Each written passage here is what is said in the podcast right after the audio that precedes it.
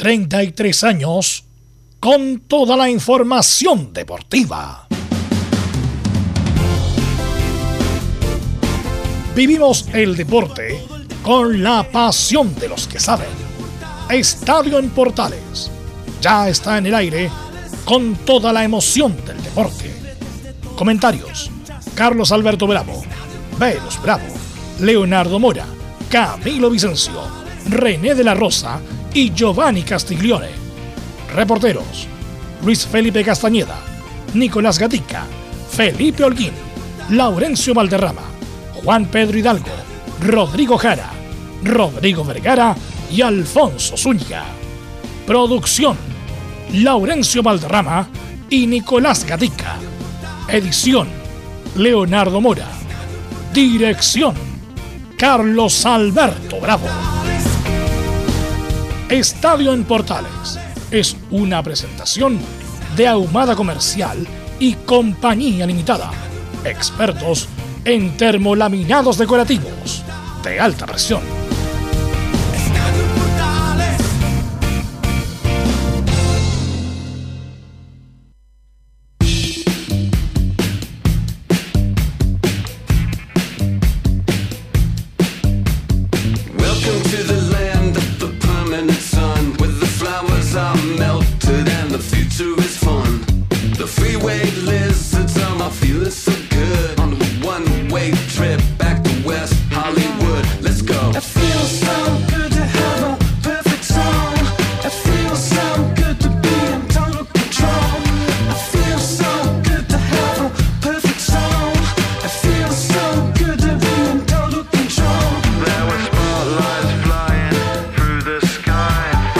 Horas con 32 minutos, Estadio Portales en el aire, viernes musicales. Y hoy día estamos con la banda Gorilas, la banda como de cómic, de Real y No Tan Real, eh, que anunció visita para el próximo 3 de mayo. Por eso estamos con ellos hoy día. Es una de las bandas muy importantes que eh, va, entre comillas, a retomar los conciertos después de la pandemia Ojalá que la alcaldesa de Santiago ¿ah? eh, autorice, porque hay que pedirle permiso para todo. Después lo de la palusa, que me parece increíble que esté en cuestionamiento. Este festival tan importante que solamente ha hecho bien a Chile y a la industria musical chilena. Ojalá, ojalá se pueda hacer y la alcaldesa pueda, ojalá tener los buenos oficios para que se haga. Bueno, Gorilas nos va a acompañar el día de hoy. Este tema en particular está incluso con el acompañamiento de Beck, el norteamericano particular. Así que Gorilas nos va a acompañar el día de hoy en los viernes musicales de Estadio en Portales. Con muy buenas noticias, ayer ganó Chile en un partido muy trabajado. Vamos a tener el informe de la U, de Colo Colo, de Católica, del Audax, obviamente nuestra opinión de nuestros compañeros. Así que pasamos inmediatamente a saludar a nuestros compañeros. Y como siempre saludamos a don Nicolás Gatica. ¿Cómo estás Nicolás? Buenas tardes a todas las sintonías de en Portales. Claro, contento por supuesto como hincha del fútbol con la sorpresiva para muchos victoria de Chile sobre Paraguay, aunque como se vio el juego no tanto. Y en Colo Colo, claro, hoy día a las 19.25 horas en el Hall Central se inaugura la tan anhelada estatua en honor ahí al gran Francisco Chamaco Valdés y por supuesto revisaremos cómo se prepara el equipo para el día domingo enfrentar a Curicó en una como se dominó por parte de Quintero, una nueva final. Ok, gracias a Nicolás Gatica. También tenemos el saludo de Laurencio Valderrama. Laurencio, ¿cómo estás?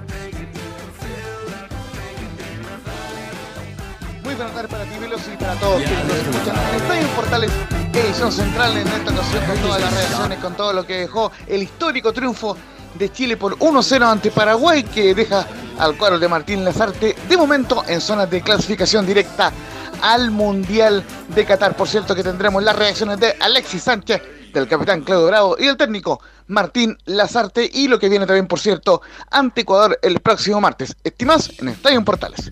Ok, y escuchando de fondo a Gorilas, esta banda de Damon Alban, el hombre de Blair, el vocalista principal que fue creada en el 98.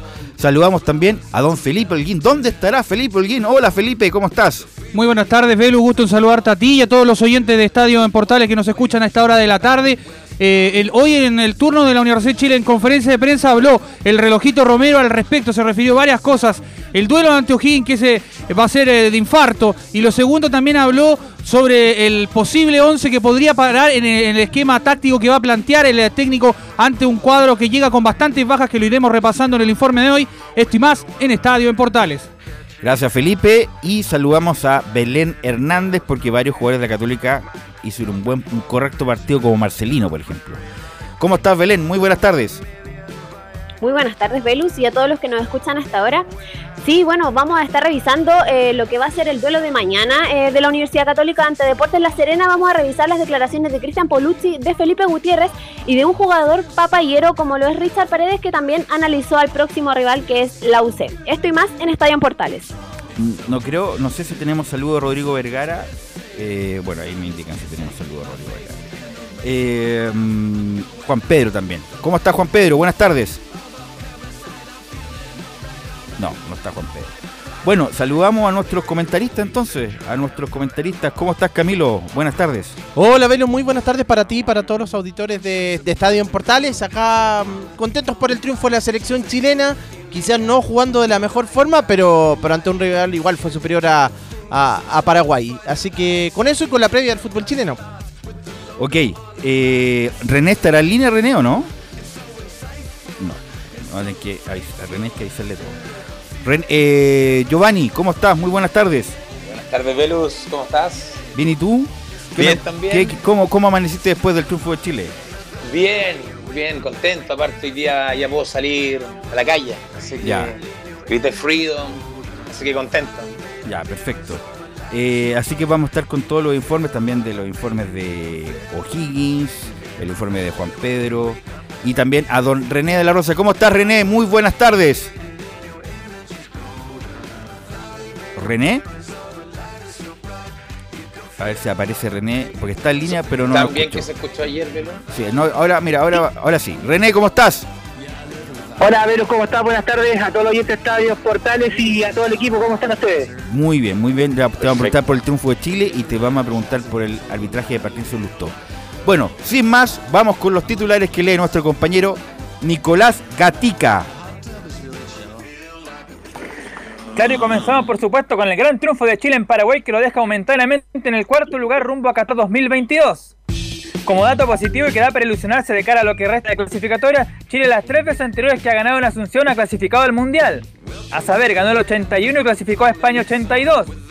Ganó el 2009 y clasificó a Sudáfrica 2010 y ganó el 2013 llegando a Brasil 2014. Ahora revisamos los resultados de esta fecha 13 que comenzó con la victoria de Ecuador 1-0 ante Venezuela. Continuó con la victoria 1-0 de Brasil sobre Colombia que le dio la clasificación ya de manera oficial al cuadro brasileño al Mundial. Mientras la jornada de jueves se cerró con la goleada 3-0 de Perú sobre Bolivia. La fecha en desarrollo termina esta noche a las 20 horas con el duelo entre Uruguay y Argentina en Montevideo.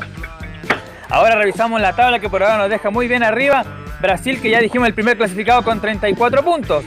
Lo siguen en zona de clasificación directa Argentina con 25, Ecuador con 20 y Chile por diferencia de gol con 16 puntos. En repechaje Colombia con los mismos 16 y Uruguay también con el mismo puntaje por ahora queda fuera del Mundial. Cierra la tabla de posiciones Perú con 14, Paraguay y Bolivia con 12 y Venezuela que es el colista con 7. Ahora nos vamos al fútbol chileno donde recordemos este fin de semana habrá una nueva fecha que comienza mañana con los partidos de Serena ante Católica, Ñublense ante Unión Española y Everton frente a Unión La Calera. En la primera venta tanto destacan el partido entre Coquimbo y Fernández Vial que en caso de producirse un empate le dará el ascenso después de solo un año a la división de honor al cuadro pirata. En cuanto a la zona de descenso, bueno, ayer se le notificó de manera oficial a San Marco de Arica que perdía 20 puntos y con esto, claro, estaría el conjunto santo bajando a la segunda profesional. Cerramos ahora con el tenis donde la chilena Alexa Guarachi y su dupla, la estadounidense de Sir Kausi, cayeron 7-6 y 6-2 ante Suway Ise y Mertens en el primer partido del dobles. Esto recordemos que se está jugando como la especie del Master, pero en versión femenina en el WTA Final en la ciudad de Guadalajara, México. Como dijimos, claro, estas son las mejores ocho duplas de la temporada y donde por primera vez hay una chilena en esa instancia. Esto y más en Estadio en Portales. Gracias Nicolás Catica. Gracias Nicolás Catica y con Gorilas de fondo hacemos estos viernes musicales del día de hoy con una sonrisa amplia porque Chile ganó. Le pregunto de inmediato a René de la Rosa. Bueno René, eh, ¿qué te pareció el partido en general y el arbitraje en particular, René de la Rosa? Eh, eh, con referente al partido, bueno, eh, tuve la oportunidad de verlo eh, ahí tranquilo, con calma, y la verdad fue un, un partido de Chile, si bien es cierto, no fue tan trascendental, con eh, alta llegada, pero yo creo que fue un partido el cual se manejó muy bien Chile, y bueno, y para qué decir del, del gol, que las cualidades que tiene Alexi y la equivocación gigante del portero, en este caso paraguayo, Silva. nos ayudó a dar un triunfo.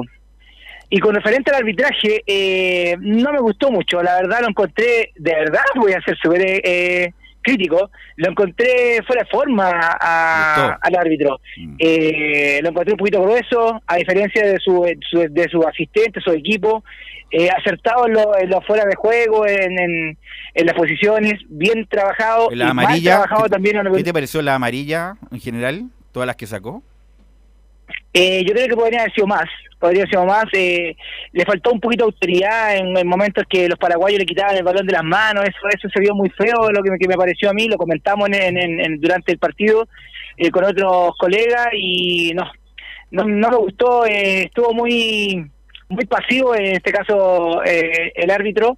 Eh, esperemos que, esperemos lo que lo mencioné yo ayer en el comentario antes, previo al partido, que eh, él se está jugando una instancia eh, y no se la jugó muy bien al parecer, y pero no me gustó mucho el arbitraje, la verdad. Bueno, en Lustó, en Argentina, René, es como tiene el, el mote de saca partido, de conducir los partidos como el, el mote que tenía, que en paz descanse, Rubén Selman. Eh, muy criticado por gente de River que siempre, entre comillas, se siente desfavorecido por él. Pero un partido es como un, típico árbitro de los 80, 90, que más que aplicar justicia es sacar adelante los partidos independientes de los errores que uno comete. ¿ah? Sí, por supuesto, se, eso. eh, aprender, aunque uno nunca termina igual que el fútbol, el arbitraje tampoco nunca aprender. Ahora se te puedes mover, eh, René, te puedes mover porque ahí se te escuchó un poco ahí- robotizado. Ahí ahí- dale, dale, Por- por ahí. dale. Ya, eh, bueno, lo que mencionaba que no me gustó mucho el arbitraje, vuelvo a repetir, pero ayer no aprendí nada. Eh, uno siempre nunca termina de aprender el arbitraje, aunque pasen años, pero la verdad no, no vi nada, no vi nada que podría destacar en él ayer. Eh, solamente eh, destacar lo, lo negativo, que lamentablemente ayer eh, hubieron jugadores y los cuales se sobrepasaron un poquitito con la con la falta de autoridad en, en el arbitraje y eso es lo que no me gustó, lo llamé, ya me llamó mucho la atención pero con lo demás eh, yo creo que es un saca partido como bien lo dice y lamentablemente con esa actitud no creo que vaya a llegar a mucho y por la edad que tiene también Oye, Camilo, tenemos, el- está, designado el arbitraje para el martes, ¿o ¿no? De, con Ecuador, a ver si me lo, Sí, te lo me ratificamos. lo, me lo ratifica acá. Eh, René. bueno, sí, Giovanni, adelante. René, ¿cómo estás? Bien y tú cómo estás bien, Giovanni? un gusto también, bien, escucharte también, un gusto escucharte. Eh, René, con respecto, pero a la misma pregunta que te hace Velus, con respecto a los temas de cobros, ¿cómo lo encontraste en ese caso? No con el tema que se sobrepasaron los jugadores, en el tema de cobros de, de jugadas puntuales durante el partido, que tampoco hubieron muchas, creo yo, pero pero en ese cómo, cómo encontraste el desempeño del árbitro? Y la verdad, eh, como te vuelvo a repetir, eh, Giovanni, eh, no me gustó algunos cobros, los cuales cobró faltas que no eran y era y cobró faltas que no eran, por ejemplo, que eh, ventaja, por ejemplo, que podrían haberse dado eh, algunos jugadores, los cuales faltaron, yo, yo creo que faltaron respeto a autoridad más que al arbitraje, porque de eso de, de quitar el balón Muchachos. al árbitro cuando no tiene su posición, eh, se, se ve muy feo a- a, Laurencio, través de las disculpa, un, un extra de... Dígame, Laurencio. No, no, eh, comentarle muy brevemente y salvar, por supuesto, a René de la Rosa. El árbitro del partido será Fernando Rapalini, Terna Argentina, y en el bar estará Mauro Vigliano para Chile-Ecuador. ¿Qué te parece Rapalini, otro argentino, René? No, no, no, no, eh, la Comebol parece que, que quiere probar algo ¿ah? con, con eso, porque eh, lamentablemente no son sorteos, ¿ah? ojo que para que la gente sepa, no es sorteo las designaciones de los árbitros para esta eliminatoria, sino que son designaciones directas. No es un sorteo del cual, ah, de no nos tocó argentino, ah, de no nos tocó uruguayo, no, no, no. Son designaciones directas, eh, escritas y, y- y conversadas. A eso voy. Así que me parece, bueno, que el, el arbitraje argentino se caracteriza por siempre dejar jugar. Ayer no se demo- no, no, no lo demostró, sí, el Lustó no, lo- René. no lo demostró.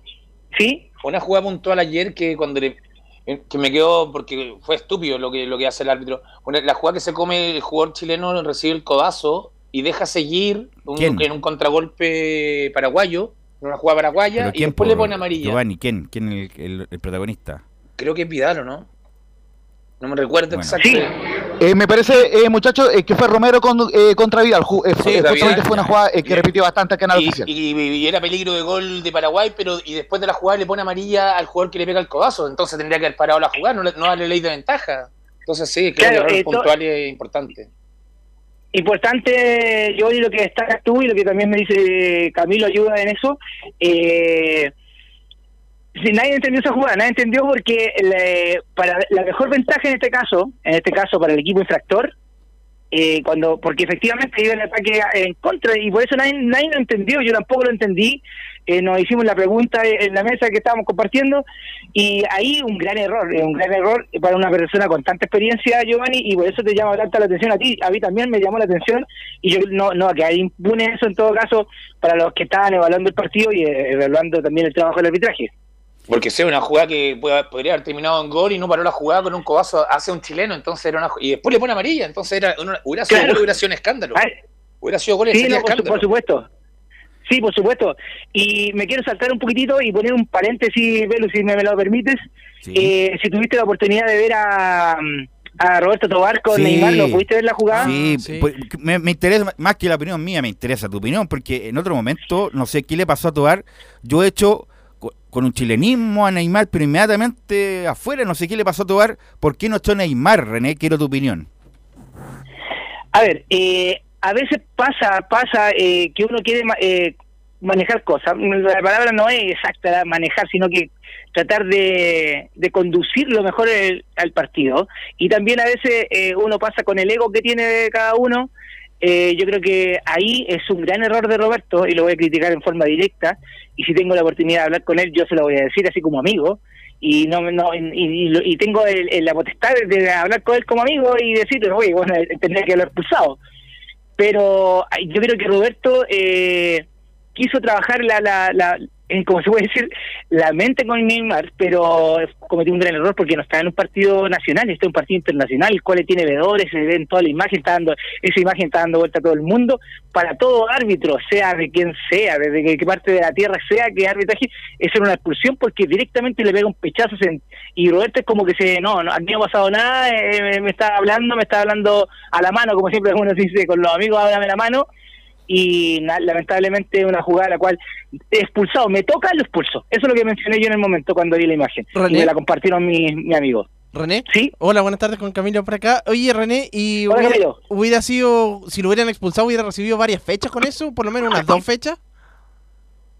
Claro, mi- mira, todo lo que es, eh, todo depende de varios factores eh, en ese aspecto de la fecha, porque te les recuerdo, los árbitros, para que la gente sepa, no, no tienen ninguna incidencia con referente a los castigos de los No, jugadores, solamente el Tribunal de Disciplina Sí, Internacional y los tribunales de cada de, de cada país, pero a lo que voy yo, eh, con la experiencia que uno tiene, con la experiencia que uno más o menos coteja, eh, es una agresión al árbitro, porque es, es una agresión, para que para que la gente sepa, es una agresión, no ser un pechazo, porque eh, el árbitro es un juez. Te imaginas tú a un, voy a poner otro ejemplo, tú al tribunal y le falta respeto al juez que está ahí y no no no es, es una persona a la cual tiene la autoridad, tiene la autoridad y tiene que hacerse la valer. Y en este caso Roberto no se la hizo valer y lamentablemente yo creo que le va a pasar la cuenta. Y eso es lo que está pasando cuando uno eh, trata de manejar cosas que visible, que fue totalmente visible, y hacerla invisible en, en el aspecto. Es todo lo contrario del Le arbitraje. faltó, Las cosas pero le faltó pantalón Sí. entonces a Tobar echar a Neymar. Le faltó Sí, pues, pantalón. es, una, es una falta grave y con varias fechas de suspensión. Pero qué raro, es muy raro lo de Tobar, como que parece que cuando Castril lo empezó a tirar para arriba, como que Tobar empezó a, a decrecer en su rendimiento, eh, René, ¿ah? Como que lo quemó, decís tú, lo, Lo lo quemó. quemó. Eh, mira, lamentablemente eh, yo yo me río, pero no, no de, de, de burlar lo que está pasando a Roberto, todo lo contrario, porque es un referente en el arbitraje. Espero que vaya al Mundial también eh, y que, le siga yendo bien, pero en este aspecto, en este aspecto, Roberto, igual todos, bueno, todos tenemos errores, todos, todos, todos, todos. Pero ahí va la tosudez de Roberto en el sentido, ¿por qué me, directamente yo estoy hablando de que esto subo? Porque yo como asistente, yo como equipo, yo como VAR, le digo, Roberto, Eso es una expulsión. Yo como amigo le diría, Roberto, yo estoy en la cancha con él de asistente o de cuarto o lo que sea, o en el bar, eh, me saltaría ese proceso. Porque yo creo que Roberto no evaluó lo que hizo Neymar, no lo evaluó en el momento. Y después, yo creo que después de, previo al partido, le dice, ¿sabéis qué? Ve la imagen.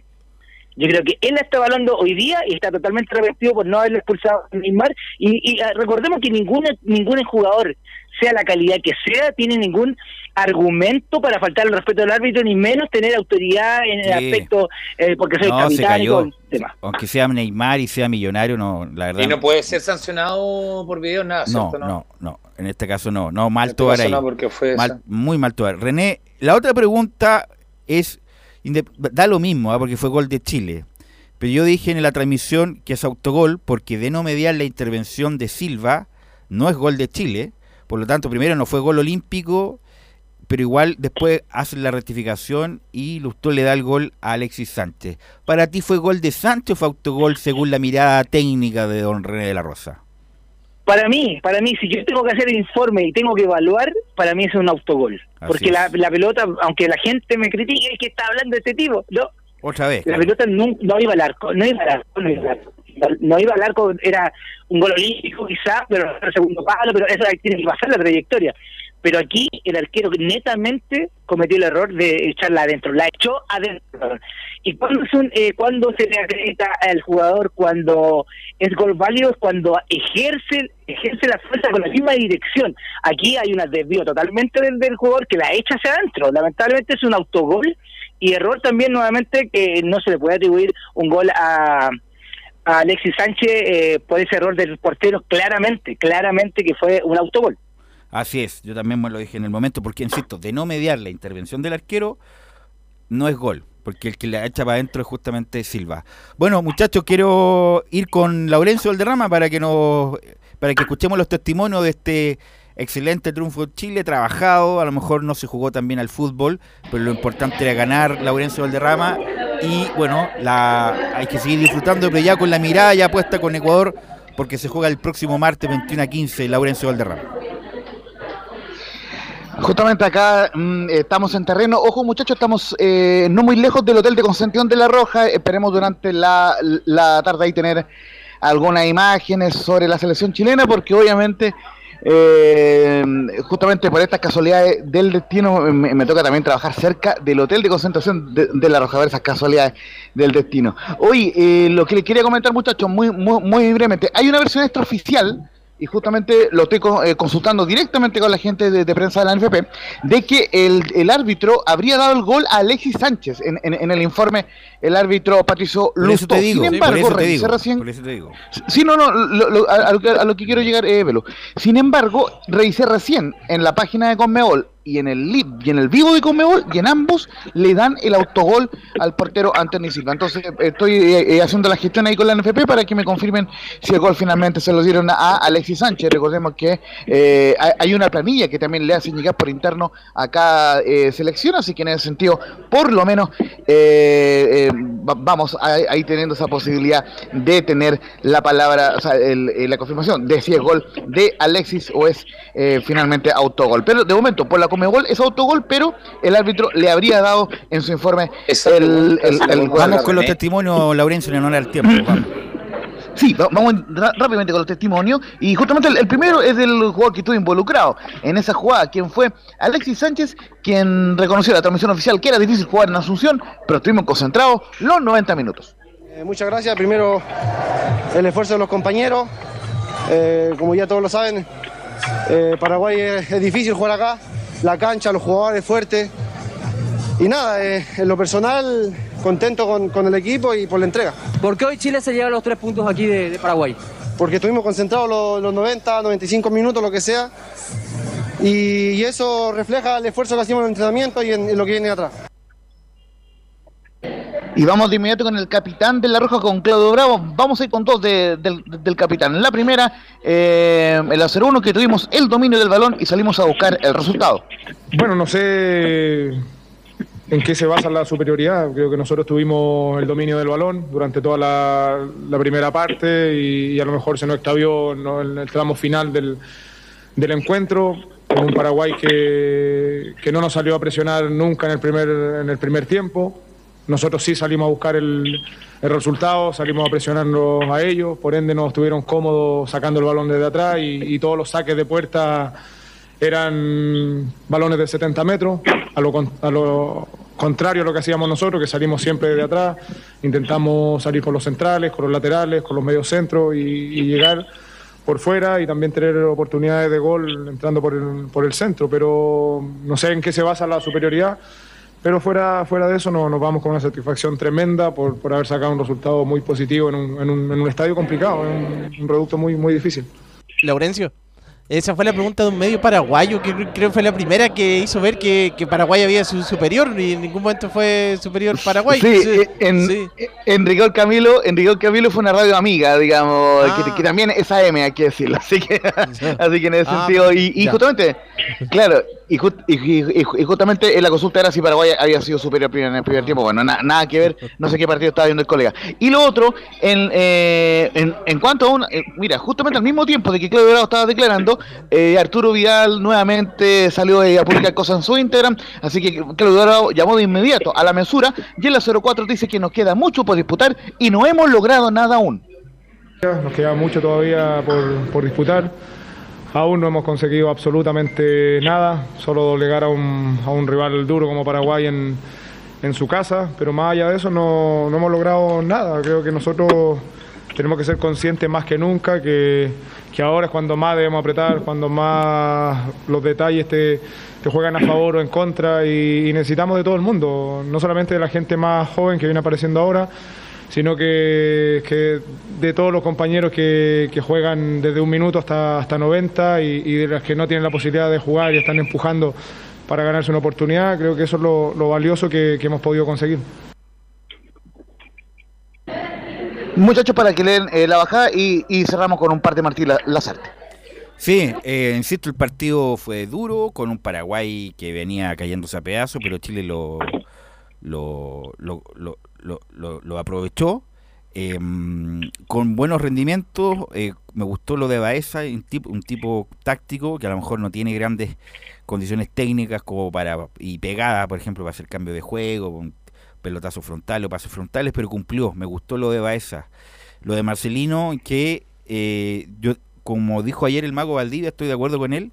ah, Yo tenía dudas con él porque en los clásicos, en los partidos grandes, Marcelino no había aparecido ni con Colo Colo ni con la U. Entonces, si no apareció en los partidos grandes, irá a aparecer en un partido grande de eliminatoria. Bueno, jugó un partido correcto, bueno, bueno, un partido correcto. No, no es que fue el mejor, pero fue un partido correcto, diría yo, Marcelino. Me Tal gusta- vez supuesto, pero. me gu- Tal eh, vez supuesto que maneja mejor. Por, por eso digo, pero... Una pero- grata sorpresa, como tú dices, una pero, grata pero sorpresa. fue un, un correcto partido Marcelino que tiene que seguir evolucionando. Los tres de atrás también. Me gustó Rocco a pesar de su que a veces comete alguna tontería, pero me gustó Rocco, me gustó Maripán, me gustó Sierra Alta mucho. Un tipo de... parece Torra, eh, Thor, el, el- el personaje de caricatura. Eh, extraordinario Mena, muy bien Mena. Eh, y lo de arriba, bueno, Alexis Sánchez, el segundo tiempo bien. Lo de Brereton, mucha, mucha energía. Eh, no sé qué te gustó más a ti, eh, René, ¿algún, alguno en particular? Ya, pero es que yo no quiero que la gente después critique por a través de las redes sociales, ¿ah? Eh, a mí no me gustó Benetton, de nu- nuevamente yo, yo tengo algo contra él parece, pero eh, tiene tiene eh, tiene tiene momentos, tiene momentos, pero ayer no no, no tenía ningún momento, bueno, y lo demostró también con las ganas que bien mencionas tú, eh, bueno, y se ganó la tarjeta amarilla, bien ganada, bien ganada en todo caso, eh, llegó tarde, así que lamentablemente lo deja fuera para, para mal de nosotros, pero como te menciono, yo creo que Sierra Alta me gustó, a pesar que jugó pocos minutos, yo creo que lo mejor podría ser desde el primer minuto porque eh, es un jugador el cual es diferente, no no no no es gran figura, pero hace lo que tiene que hacer, ¿no? Pues, si hay que tirarla afuera, hay que tirarla afuera, si hay que pegarle un puntete, hay que pegarle un puntete, es un jugador que yo creo que, ¿Cuál es- que puede resultado bien. René, ¿cuál es ese Twitter para que la gente lo salude amablemente? Arroba René de la Rosa, no. Eh, para que le, no, pero bueno. Eh, Laurencio. Laurencio. No está apareciendo. Pero, pero, eh, destacar, claro, lo de Sierra Alta, que justamente ganó todo. Ganó todas en el juego aéreo cuando ingresó. Bien, bien, bien Serralta. Y después también, lo, bueno, Gary Medel y Eugenio Mena también concuerdo. Para mí fue uno de los, me- uno de los mejores de la selección. Giovanni me quería aportar. Si no, que te faltó, el único que no nombraste fue Gary Medel. Gary Medel también. Bien. A pesar de ojalá que no sea de cuantía la lesión para que pueda estar con el cuadro. Ahora sí, Laurencio Valderrama. Laurencio, se le cayó el retorno. ¿Qué le pasó a Laurencio? Bueno, eh, el punto es que eh, con, para, con Ecuador no vamos a tener a Brereton, no vamos a tener a, bueno, Arangui que sabíamos que no teníamos. ¿Y quién más no va a estar? Eh, eh, eh, Rocco. Rocco. Rocco, tienes razón, Rocco. Así que yo creo que va a ser, si es que se recupera Bedel, Maripán, Mena, Isla, que vuelve Isla. Tú dices Eh, que vamos con línea 4. Línea 4, Sí. línea 4 con Ecuador. Eh, Pulgar, Pulgar Baeza, Vidal, Vargas, Sánchez y otro más. No sé, no sé cuál sería el, el 11, el otro 11, el que, el que completa. Ahora ser. sí, muchachos, Ahora sí. vamos a ir de inmediato con las reacciones de Martín Lazarte, quien habla eh, en conferencia de prensa. Dice que para cualquier selección ganar de visita es difícil y el partido fue a la perfección. Eh, para cualquier selección, no para nosotros, para cualquier selección hoy ganar de visita es un, es un rasgo muy querido, muy difícil, y más en esta etapa, hay mucha ansiedad, mucho nervio. Me cuesta, me cuesta identificar eh, qué, puedo decir de malo, este, porque el partido que intentamos hacer, sobre todo en el primer tiempo, fue a la perfección, una tenencia sencilla, una tenencia fácil. Claudio lo definió muy bien, nosotros intentamos presionar arriba, eso hizo que ellos dividieran el balón, en algunos casos la recuperábamos rápido y ampliábamos, en otros casos nos costó un poquito más. Laurencio. Y la última que vamos a escuchar, muchachos, eh, es justamente la- donde habla de Marcelino Núñez, quien dice que respecto a Marcelino lo hemos citado siempre, la 05, e hizo un gran partido. Respecto a Marcelino, bueno, nosotros, a ver, lo hemos citado prácticamente siempre. A veces le hemos dado alguna oportunidad un poco más complicada. La de hoy lo era. Nosotros habíamos diseñado este partido con Isla en la banda, como carril. Y bueno, sentíamos que era el momento de. Yo creo que hizo un gran partido. Este, a- no sé, quizás los dos, tres primeras situaciones, 10 minutos, 12, donde la ansiedad, los nervios, lógicamente juegan un, les juegan una mala pasada, pero después estuvo muy bien. Y hay un aspecto que también de alguna manera firma esto, lo de la confianza que le tienen los compañeros, que ese es un tema que habla muy bien de, la, de las cualidades y del presente de Marcelino. Y la última que vamos a escuchar, muchachos, es la 07, donde dice, al igual que Claudio Bravo, no hemos conseguido nada y la estamos peleando porque nos dieron por muertos. Eh, no hemos conseguido nada, la estamos peleando. Este, lo único que hemos hecho es sacar un poco la cabeza, nos estábamos ahogando y ahora estamos ahí, ahora estamos peleando. Hay que decirlo también. De hecho, me, me pasó con algunos colegas conocidos míos, ¿no? Este, colegas del punto de vista de ustedes, ¿no? Que nos dieron por muertos. Y eso a veces en el fútbol también es una herramienta que te sirve para, para reaccionar, para, para tener más rebeldía. Justamente, muchachos, el mérito de la selección chilena que logró ganar por, primera vez luego de 12 partidos como visita en clasificatorias. Fueron 9 derrotas y 3 empates, no ganados desde el año 2016. En marzo, en el 4-1 ante Venezuela en Barinas.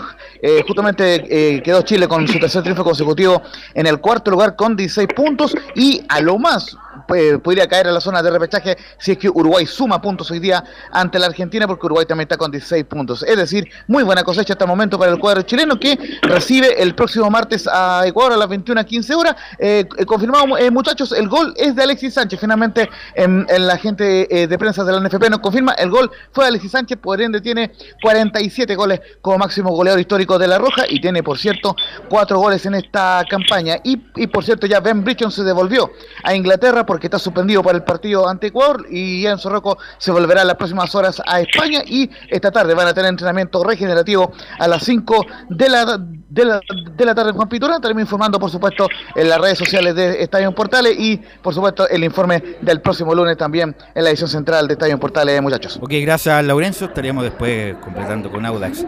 El, el René, Ca- René, Camilo y Giovanni, lo importante es ganar el próximo martes porque como lo comentamos ayer en la transmisión, queda Brasil, queda Argentina y queda Uruguay. Bueno, queda Bolivia y La Paz. Por lo tanto, es un partido muy importante si queremos aspirar o seguir, seguir ilusionados, René.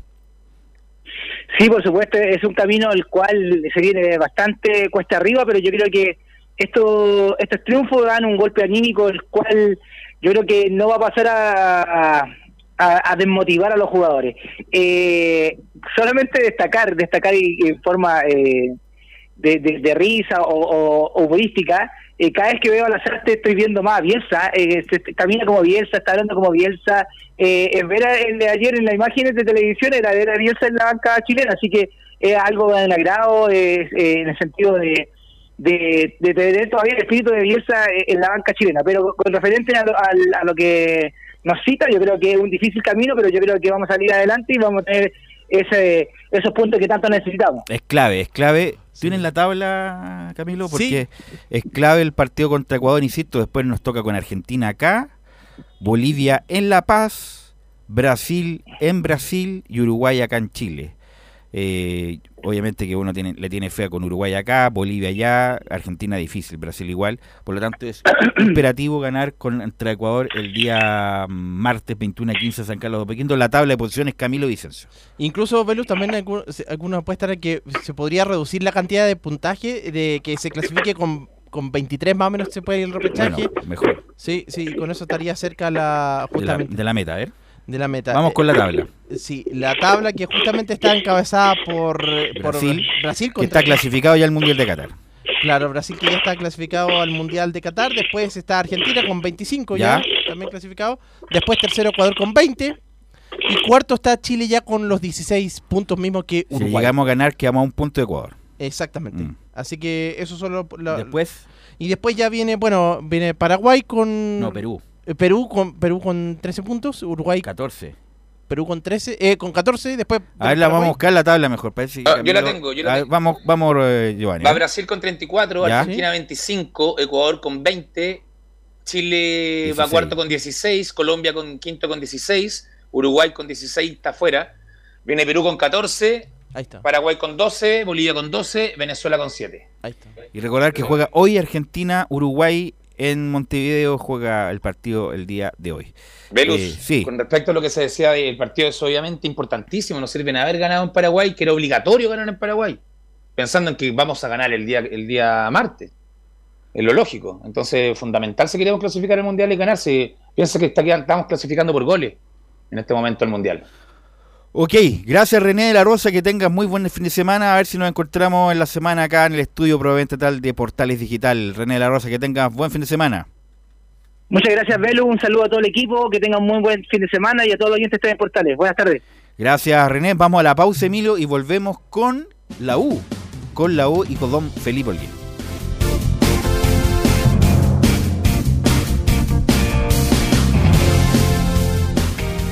Radio Portales le indica la hora. Las 2 de la tarde, 7 minutos. ¿Quieres tener lo mejor y sin pagar de más? Las mejores series de televisión, los mejores eventos deportivos, equipo transportable, películas y series 24/7. Transforma tu TV a Smart TV. Llama al 973-718989. Twitter arroba panchops. Visita www.radiosport.cl, el sitio web de la Deportiva de Chile. Programas, noticias, entrevistas y reportajes, podcast, radio online y mucho más. Todo lo que pasa en todos los deportes lo encuentras en www.radiosport.cl. La Deportiva de Chile en Internet. Porque lo bueno puede ser aún mejor.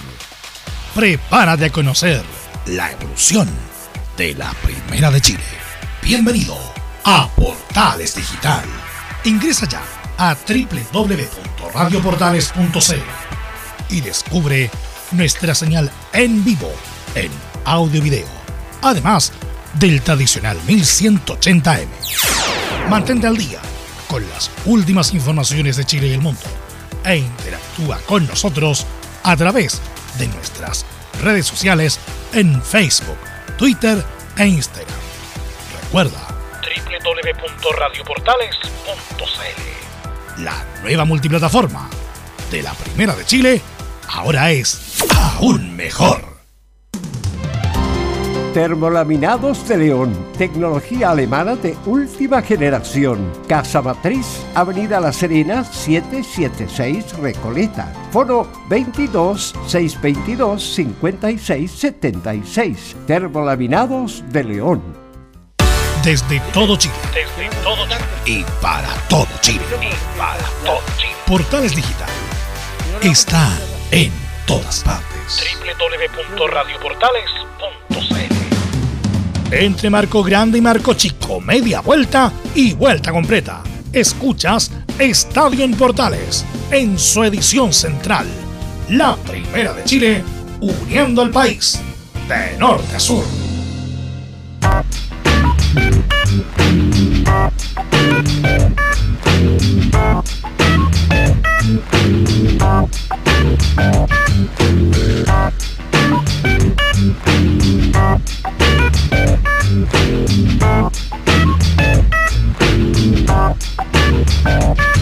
The world is spinning too fast. I'm on that Nike shoes to 14 con 11, 14 con 11, Gorilas nos acompañan los viernes musicales de Estadio en Portales. ¿Le gusta Gorilas, Felipe? Sí, por supuesto, me, me gusta mucho ese grupo, es un- una gran banda que trae de la infancia. ¿Y a ti, Camilo? Sí, también me gusta, sí. Buena. Claro, esta, esa típica talla, eh, hay que alejarse el micrófono, medio metro y unos 20 años, 30 años, pero es más vieja, muy, muy vieja esa talla. Bueno, eh, vamos con la U, que insisto, eh, juega una final el día lunes, 20 horas en Valparaíso, y hoy día habló Cristian Romero, Felipe. Sí, de hecho al respecto se refirió a varias cosas importantes. Ahí, habló de Pablo Aranguis, eh, le preguntaron también al respecto de si iba a poner de titular a Junior Fernández, no se quiso ahí a, atrever un poquito a- y, y jugó al misterio, en este caso el relojito, donde dijo varias cosas y dejó ahí, eh, también se tuvo una, una breve discusión con un colega ahí de, de la prensa por, eh, porque le preguntó tajantemente al respecto del tema del parado táctico también y, y lo que pasó con Pablo Aranguis y bueno, y se va a contar con él en definitiva. Pero claro, eh, hay otras también eh, noticias en este caso porque también habló eh, que va- tiene dotación completa el cuadro de la Universidad de Chile, eh, cuenta con plantel completo para enfrentar al cuadro de O'Higgins de Rancagua, una final que se va a jugar con todo el cuadro de la Universidad de Chile y al respecto, bueno, eh, ¿qué le parece si pasamos a escuchar las primeras declaraciones de Cristian Romero acá en la Primera de Chile, donde dice, en cuanto a la formación, no se la puedo dar. Y en cuanto a la formación no se la puedo dar porque eso también es eh, la primera información la tienen que tener los jugadores.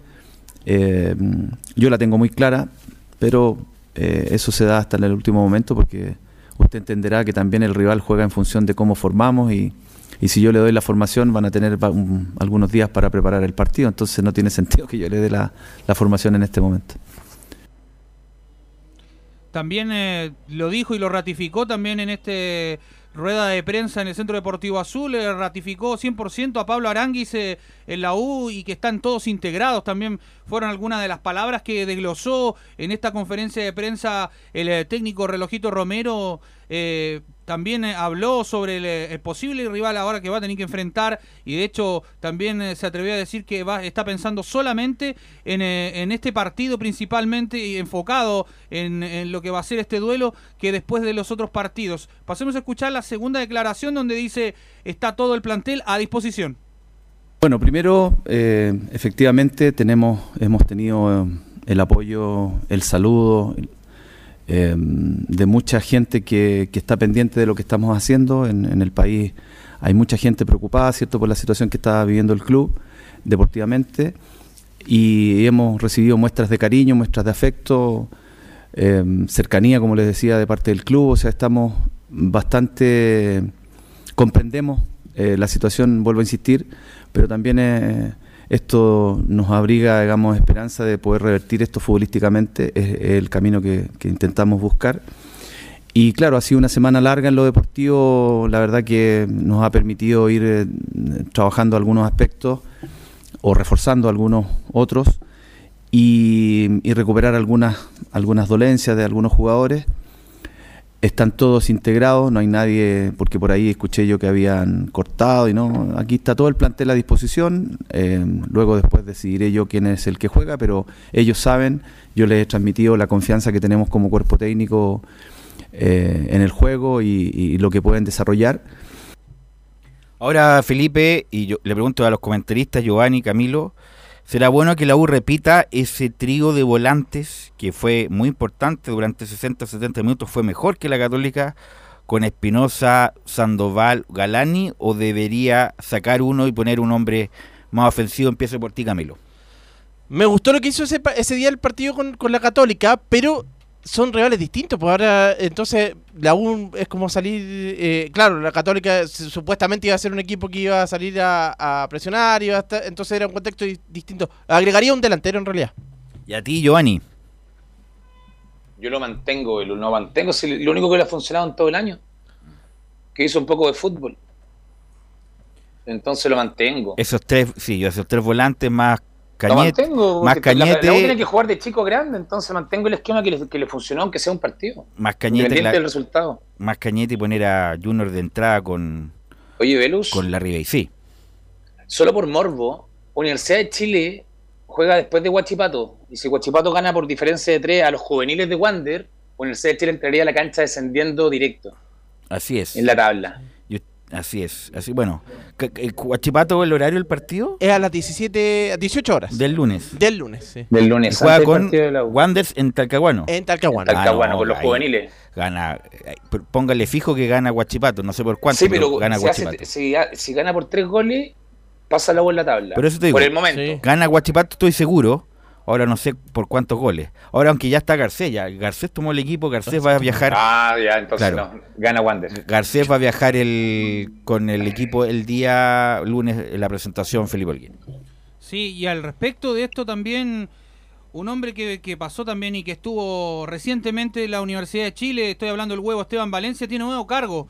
Eh, ahora se va a hacer cargo de, de las divisiones inferiores que está que tiene la Universidad de Chile. De hecho, fue ratificado como nuevo coordinador técnico de las divisiones inferiores en el Centro Deportivo Azul. De hecho, Esteban Valencia seguirá al mando de la Universidad de Chile, pese que el huevo salió de la dirección técnica del primer equipo tras acumular eh, ocho partidos sin ganar. Y por eso ahora eh, va a tomar ese mando técnico Velus, eh, muchachos. Bueno, obviamente que iba a continuar, pues sería muy mala leche sacarlo después de todo, el, como comillas, el sacrificio. A mí me quedan dudas respecto a su. feo lo que voy a decir, de su capacidad. Eh, porque se vio sobrepasado emocionalmente con lo que pasó. Entonces, bueno, a lo mejor ahí no, no va a tener problemas, va a continuar con eh, formando jugadores, pero tengo dudas respecto a su capacidad. No mostró mucha capacidad ni emocional ni táctica en momentos claves de estos partidos. Pero bueno, le deseo lo mejor. El huevo, insisto, una muy buena persona, muy decente, eh, formado en la U, pero me quedó en duda su capacidad técnica y emocional después de lo que vio en la U. Sí, y al respecto de lo que les comentaba yo, bueno, del mal momento que vive la Universidad de Chile, 10 partidos de esta racha mala que vive la U, pasemos a escuchar una más de Cristian Romero acá el relojito en la primera de Chile, donde dice, vamos a salir de este momento. Si bien es cierto, entendemos cuál es el escenario que tenemos hoy día, o hace ya varias, varias fechas, eh, estamos trabajando con, eh, con el ánimo pensando en que vamos a salir eh, de esta situación, eh, tratando de darle hincapié a lo futbolístico, desarrollar eh, nuestro juego. Si bien es cierto, los dos partidos los perdimos, pero la, el desarrollo, digamos, del juego fue distinto. Eh, claro, efectivamente perdimos, no sumamos, pero eh, hay situaciones que se mejoraron, hay aspectos del juego que mejoraron mucho y eso a, a mí al menos me deja o me tiene con mucha confianza desde el inicio. Yo llegué con mucha confianza, eh, creyendo mucho en los jugadores, sigo creyendo, se los transmito todos los días. Velus, y lo otro que les iba a comentar eh, bien breve, Clark eh, fue a visitar al plantel de la U a días de trascendental duelo ante O'Higgins. De hecho, el presidente de la concesionaria y miembro del Consejo Azul visitó a los jugadores para apoyar al equipo de cara al tramo final del torneo nacional, donde los futbolistas recibieron una carta de motivación. Mira, estaba leyendo un artículo del diario financiero. La U tiene una- un pasivo de 21 mil millones de pesos.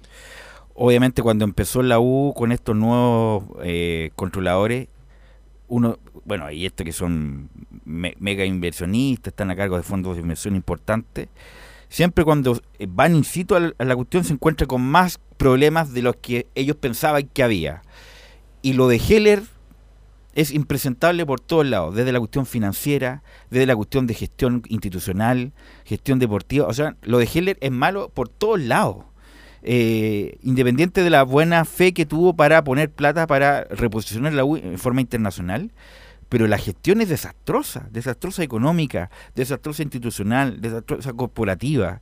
Y ahora estos muchachos que tienen a cargo el club van a tener que eh, lidiar con esto. Se encontraron con una deuda que vencía, en palabras simples, ahora en diciembre, 7 mil millones de pesos. Y la U la tuvo que negociar, o más bien lo- los nuevos controladores, negociar con bienes de pago y abonar una parte para que no lo ejecutaran.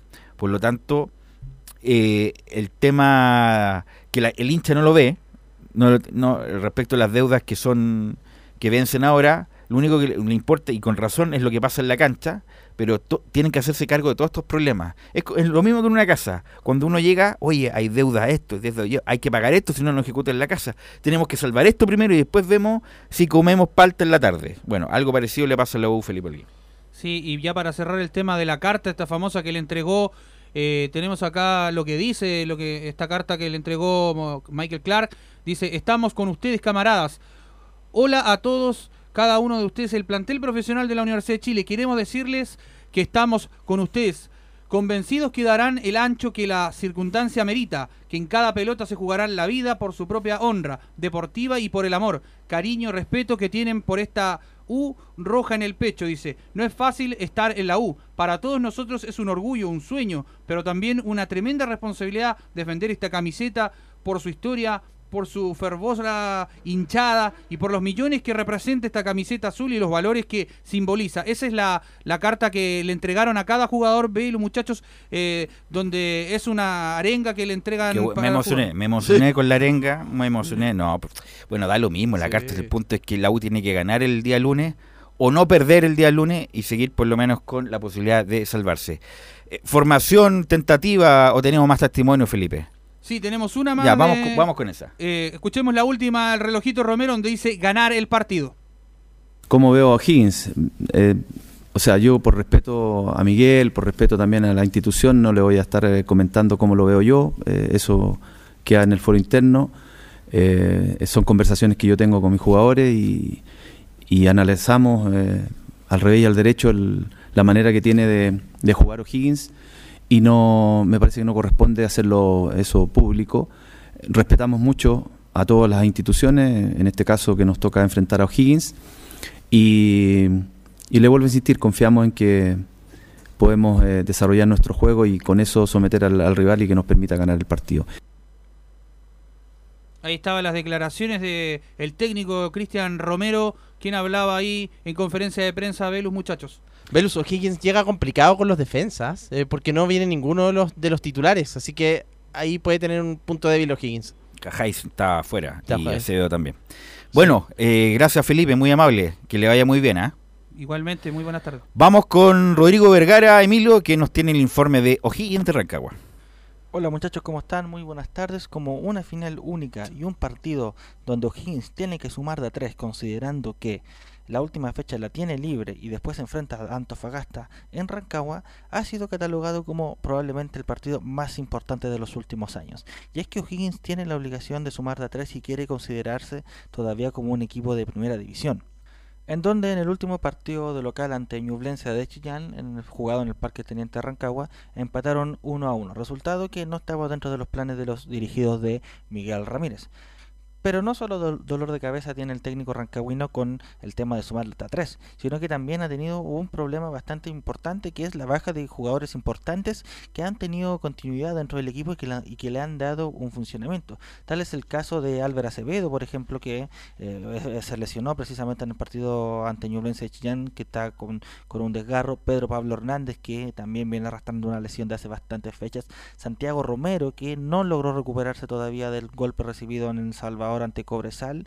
Matías Cajáis, que en el último partido ante Ñublense recibió la tarjeta roja, por lo tanto no va a estar ante Universidad de Chile. Y por supuesto Marcelo Larrondo, que eh, venía, viene saliendo de una lesión, pero que van a esperar hasta última hora por parte del cuerpo médico para darle el alta y ver si pueda estar convocado dentro del equipo que va a viajar precisamente a la ciudad de Valparaíso para enfrentar al conjunto de Universidad de Chile. Precisamente el día de ayer hubo conferencias de prensa en el Monasterio Celeste eh, de cara a la previa a este partido entre O'Higgins y Universidad de Chile. Habló el técnico Miguel Ramírez y también habló el goleador que tiene el conjunto Rancagüino, nos referimos al uruguayo Facundo Castro. Y vamos a escuchar precisamente a este último, el jugador donde precisamente habla de la presión que tienen ambos equipos, de la importancia de sumar y por supuesto de también bajar un poco los decibeles a, la atención del partido, porque mucho se ha hablado por lo que él dice él y eh, hay que recordar que esto solamente es un partido de fútbol. Es un partido importantísimo, tratar de tomarlo con calma, no, no poner presiones, presiones extras, donde se enfrentan dos equipos comprometidos y, es lo que te digo, eh, tiene mucho condimento eh, extra el partido, pero, pero bueno, es un partido igual que todos los que venimos jugando que han sido muy difíciles.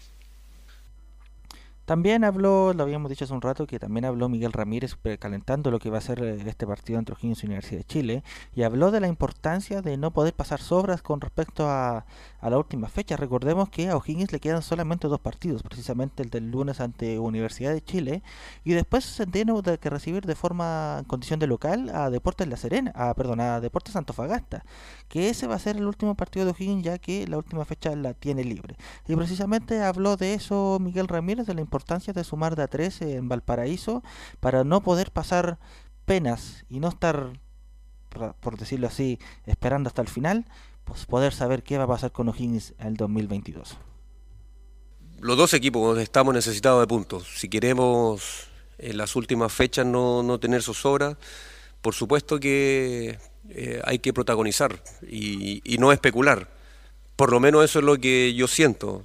Y además nosotros tenemos en la última fecha libre, entonces con mayor razón para nosotros es importante sumar de a tres. Entonces tenemos que asumir ese protagonismo.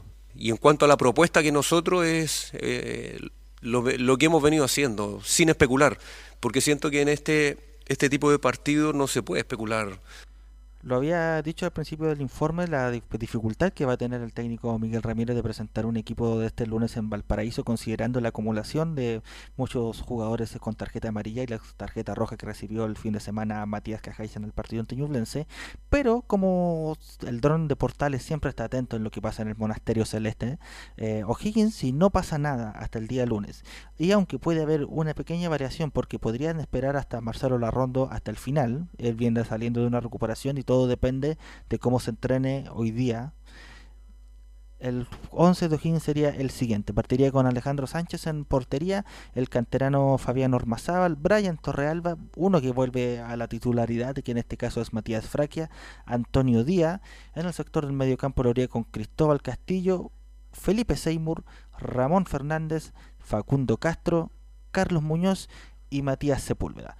Ese sería el 11 que presentaría Miguel Ramírez para el partido del día lunes en Valparaíso ante la Universidad de Chile. Recordemos que, por supuesto, vamos a estar desde bien tempranito ese día para la transmisión de Estadio en Portales. Un abrazo muchachos y esperemos que de aquí al lunes hayan novedades con respecto al equipo Rancagüino. Ok, gracias eh, Rodrigo. El informe de Rodrigo Vergara. Muchachos, vamos a ir a la pausa porque vamos a volver con Belén Hernández, que nos tiene un extra de Estadio en Portales a la vuelta de la pausa.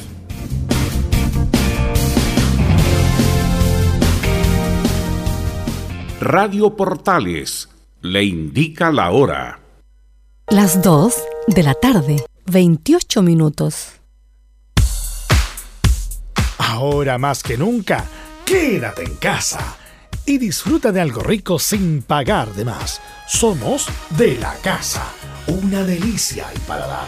Conoce nuestra variedad de waffles, sándwiches, empanadas de horno y mucho más. Contáctanos vía WhatsApp al más 569 5018 3008. Atendemos todas las tarjetas de crédito y red compra.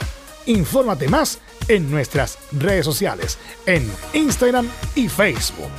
Recuerda, somos de la casa, una delicia al paladar. Durante esta emergencia sanitaria, realicemos actividades junto a nuestros niños, niñas y adolescentes. Intentemos solucionar los problemas con diálogo y conversando sobre las emociones que surgen estos días. Que ellos confíen en sus padres o adultos cuidadores puede evitar el consumo de alcohol y otras drogas. Si necesitas ayuda, ingresa a senda.gov.cl o llama al 1412. Senda, Ministerio del Interior, Gobierno de Chile. Visita www.radiosport.cl, el sitio web de la Deportiva de Chile. Programas, noticias, entrevistas y reportajes, podcast, radio online y mucho más. Todo lo que pasa en todos los deportes lo encuentras en www.radiosport.cl. La Deportiva de Chile en Internet. Comercial IAC y Compañía Limitada. La mejor calidad mundial en laminados decorativos. Comercial IAC y Compañía Limitada es Vertec en Chile. San Ignacio 1010, Santa Rosa 1779, Avenida Mata 446 y Portugal 501. Comercial IAC y Compañía Limitada es Vertec en Chile. Desde todo Chile. Desde todo Chile. Y para todo Chile. Para.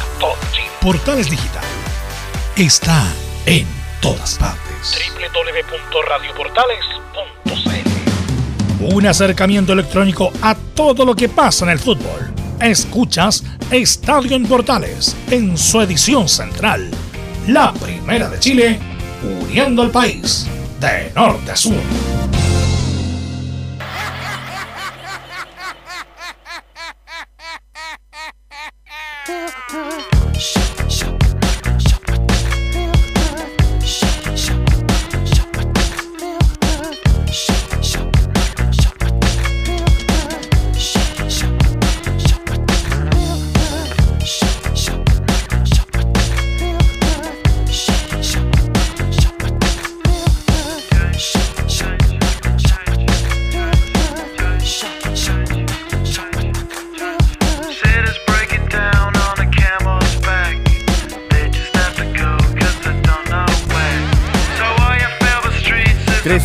3, 14 horas con 32 minutos y vamos de inmediato con Belén Hernández porque hay una noticia importante, Belén Hernández en Católica. Buenas tardes. Sí, muy buenas tardes, Velus, y a todos los que nos escuchan eh, hasta ahora en Estadio Portales. Eh, sí, eh, mira, eh, hace un par de minutos eh, Cruzados eh, emitió un comunicado donde informa que un integrante del plantel profesional eh, arrojó positivo eh, para COVID-19, lo que eh, obviamente afecta para el partido de, de mañana que les toca jugar a las 13, a las 15.30 horas eh, ante Deportes La Serena y vamos a pasar a leer de inmediato el comunicado donde se menciona, informamos que un integrante del plantel profesional de Universidad Católica fue diagnosticado con COVID-19 luego de que su examen PCR diera positivo en el control rutinario previo a los partidos realizados el día de ayer jueves. En estos momentos nos encontramos a la espera de la trazabilidad que, se está, realizando la Seremi de Salud de la región metropolitana para posteriormente viajar rumbo a la ciudad de La Serena. Esto, eh, bueno, el COVID-19 golpea nuevamente al, al cuadro cruzado. Ya habían tenido casos eh, anteriormente, eh, pero claro, ahora en la recta final eh, es un partido importantísimo el que van a tener mañana y, y saca de todo su esquema Por lo al, tanto, Belén, al disculpa. técnico Cristian Paulucci. Obviamente va a tener que ser la trazabilidad, Camilo, y para ver quién será el contacto estrecho, porque tienen, si hay contactos estrechos que van afuera inmediatamente. Exactamente, puede que le pase lo mismo que, que sucedió con Colo Colo, o a lo mejor depende cuántos jugadores sean eh, los contactos estrechos. y- o sea, el, el que, digamos, el contagiado, ahí va, va a depender obviamente, pero podría perder eh, una cantidad cierta de jugadores. Ahí, Sí. Belu, te Sí. conviene contagiarlo a todos, cosa que no tengáis para jugar y te suspendan. No, pero es que puedes que jugar con juveniles, por... No, pero hay. Que sé que están todos con contacto estrecho, todos, todos, No, pero todos los juveniles no están con contacto estrecho. pues, Van a que jugar los juveniles como jugó con Colo Colo con la sub-17. Sí, pero después Colo Colo no tenía jugadores. Pero te, te pongo una duda. ¿Qué pasa si pasan a ser todos del día de mañana con con contacto estrecho? Está bien, De pero no creo ¿no? que la sub-17, sub-19 esté con contacto estrecho, pues Giovanni. Entonces van a tener que jugar con los juveniles. Y si te aparece nada un caso de contacto estrecho que en el colegio se lo pegó. Bueno, pero no, no creo. fácil A- hacerla. Yo creo que a la Ahora- primera, a la primera no no creo. puede, a la primera Ahora no que creo. se sabe que no se puede, que se puede suspender si no tenéis nadie disponible. Pero por eso, los juveniles no creo. Todo el plan, porque la sub-17 no entrena con el plantel, entrena en la Sí, división no, mayor. está claro. Mm. Pero te puede aparecer un contacto directo en cada categoría sin querer. Así que bueno, vamos a ver que como Católica, ¿cuándo juega Camilo? Mañana. Mañana. Mañana. Así que lo van a tener que definir ahora, Beleno, ¿no? Me imagino en la tarde. Sí, el, bueno, el, viaje estaba programado para, para mañana precisamente, pero claro, ahora están a la espera de, de la investigación que está haciendo la Ceremi por el tema de la trazabilidad, como lo mencionaban ustedes, para eh, definitivamente, claro, saber quién eh, va a estar disponible para, para el duelo de mañana y recordar también que, bueno, el, el torneo juvenil también se está jugando eh, y la Universidad Católica hoy día también... Eh, eh, disputaba un duelo para pasar a semifinales. Entonces también están están están con- en competencia los, los juveniles en caso de que, claro, eh, todo el plantel eh, fuera contacto estrecho del jugador y no pudiera contar con ninguno de los que, que acostumbramos a ver en, en la oncena titular de, de Paulucci. Todo lo que nos puede informar ahora, Belén, respecto a la formación puede cambiar drásticamente en las próximas horas. Sí, sí, eh, es incierto ahora, en estos momentos es incierto, claro, con quién, con qué jugadores va, se va a parar eh, Cristian Paulucci mañana para enfrentar a, a Deportes La Serena. Cuéntame, y, y- y sin contacto estrecho ni COVID, ¿qué, qué- qué es lo que nos oh, iba a presentar Paulucci como equipo? El, el, el once que, que tenía dispuesto para, para enfrentar a Deportes La Serena, Cristian Polucci, era bueno con Sebastián Pérez en el arco, eh, con la línea de cuatro, eh, con el Chapo salida por derecha, Germán Lanaro, Branco Ampuero y Alfonso Parot. En el medio, Juan Leiva, Luciano Agüed y Felipe Gutiérrez. Y en delantera está, eh, todavía no se sabe bien si iría con Diego Valencia o Diego Bonanote, con Fernando Sampedri, o en el caso de que fuera eh, Bonanote, iría Valencia por la izquierda, o si no, iría Fabián Orellana. Perfecto, perfecto. Eh, Católica. Eso por Pero esto, esto podría, esto podría variar entonces, con- Sí. dependiendo de todo. No, por Ufa. supuesto, podría cambiar todo. Qué complicado. Claro, y insisto, Católica llegar a perder, Sí. no creo que juegue con la Serena, ¿no? Con la Serena en allá. sí. Allá. Sí. No, Católica. Bueno, a menos que, insisto, cambie drásticamente el equipo por los casos COVID, pero Católica Eso. debería ganar igual. Debería ganar igual, pero si llegara a enredar puntos, ponle que pierda, no creo. Eh, Colo Colo prácticamente, y si gana Colo Colo, prácticamente hay que pasarle la copa a Colo Colo. Sí, porque Colo Colo Y ganaría. harían dos fechas. eh, y en la próxima ya podría salir campeón incluso Colo Colo, porque le sacaría 5 de ventaja. Pero Católica también se está jugando su opción, que está clasificado ya a la Copa Libertadores. Sí. Y la Serena también tiene 35 puntos. Por lo tanto está peleando, o 34 con la, con la U, no 35. ¿Cómo, ¿Cuánto tiene la, eh, la Serena en la tabla? La Serena está en esa zona de los treinta y tantos puntos, te lo digo. de- La tabla, me parece que tenía 30. Tiene, 30, y- tiene 35, está en el puesto perfecto, 12. perfecto. 35, por lo tanto, es tan importante como Católica de la Serena Belén el partido de mañana, Belén. Sí, bueno, el presente que tiene eh, Deportes La Serena eh, no es eh, de los mejores.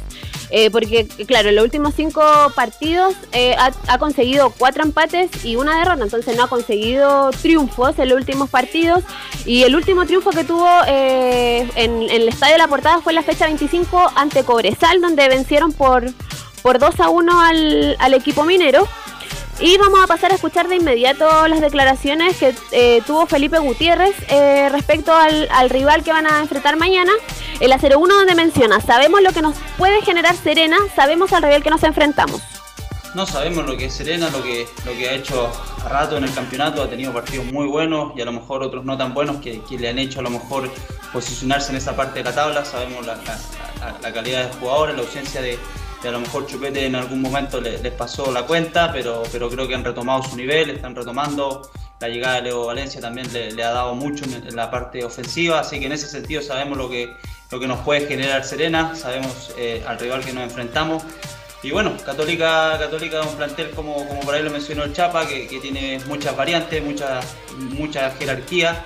Y, y- es lo que nos ha conseguido a lo mejor en algunos partidos sacarlo adelante, no tan, a lo mejor tan positivo desde la parte futbolística, pero, pero con un resultado muy positivo que genera que estemos peleando el campeonato.